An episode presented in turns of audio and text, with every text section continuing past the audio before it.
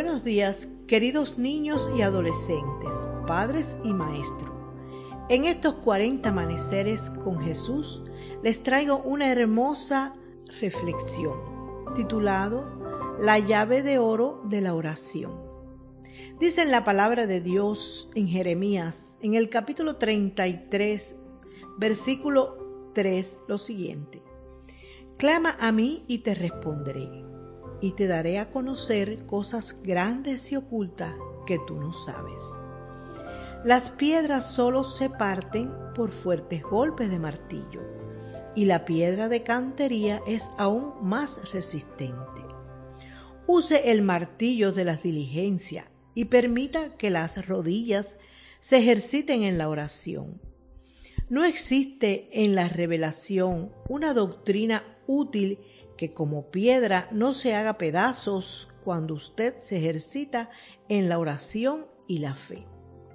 Orar bien es estudiar bien. Era un sabio proverbio de Martín Lutero. Usted puede lograr lo que proponga si utiliza la palanca de la oración. Los pensamientos y las ideas pueden ser como las uñas de acero que permiten en la verdad pero la oración es la palanca que abre el cofre de hierro de los misterios sagrados. El reino de los cielos se fuerza y los valientes lo arrebatan. Si tiene cuidado de trabajar con la poderosa herramienta de la oración, nada se le puede resistir.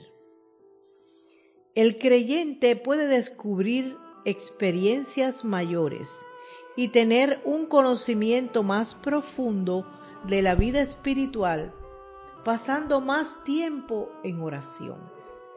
No todos los progresos de la vida espiritual son igualmente fáciles de alcanzar. Tenemos los hechos comunes como el arrepentimiento y la fe. Pero también hay un ámbito mucho más alto de una unión consciente y una comunión íntima con Cristo.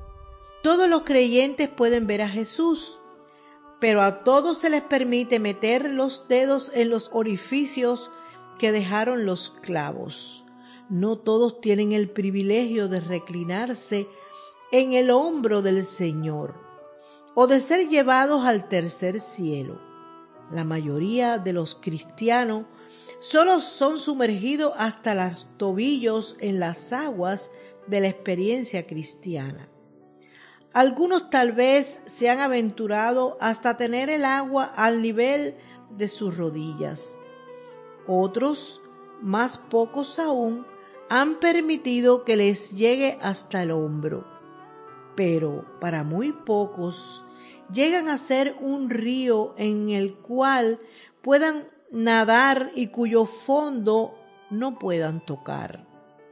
Hay alturas en la experiencia del conocimiento de las cosas de Dios que nunca han visto el ojo del águila, de la experiencia humana y de la filosofía. Solo Dios puede llevar hasta estos lugares, pero el carro en el cual nos lleva y los ágiles corceles que lo tiran con las oraciones que prevalecen. Oración para hoy. Señor Jesús, llévame más profundo en el manantial de tu amor para que yo te conozca y te glorifique mejor.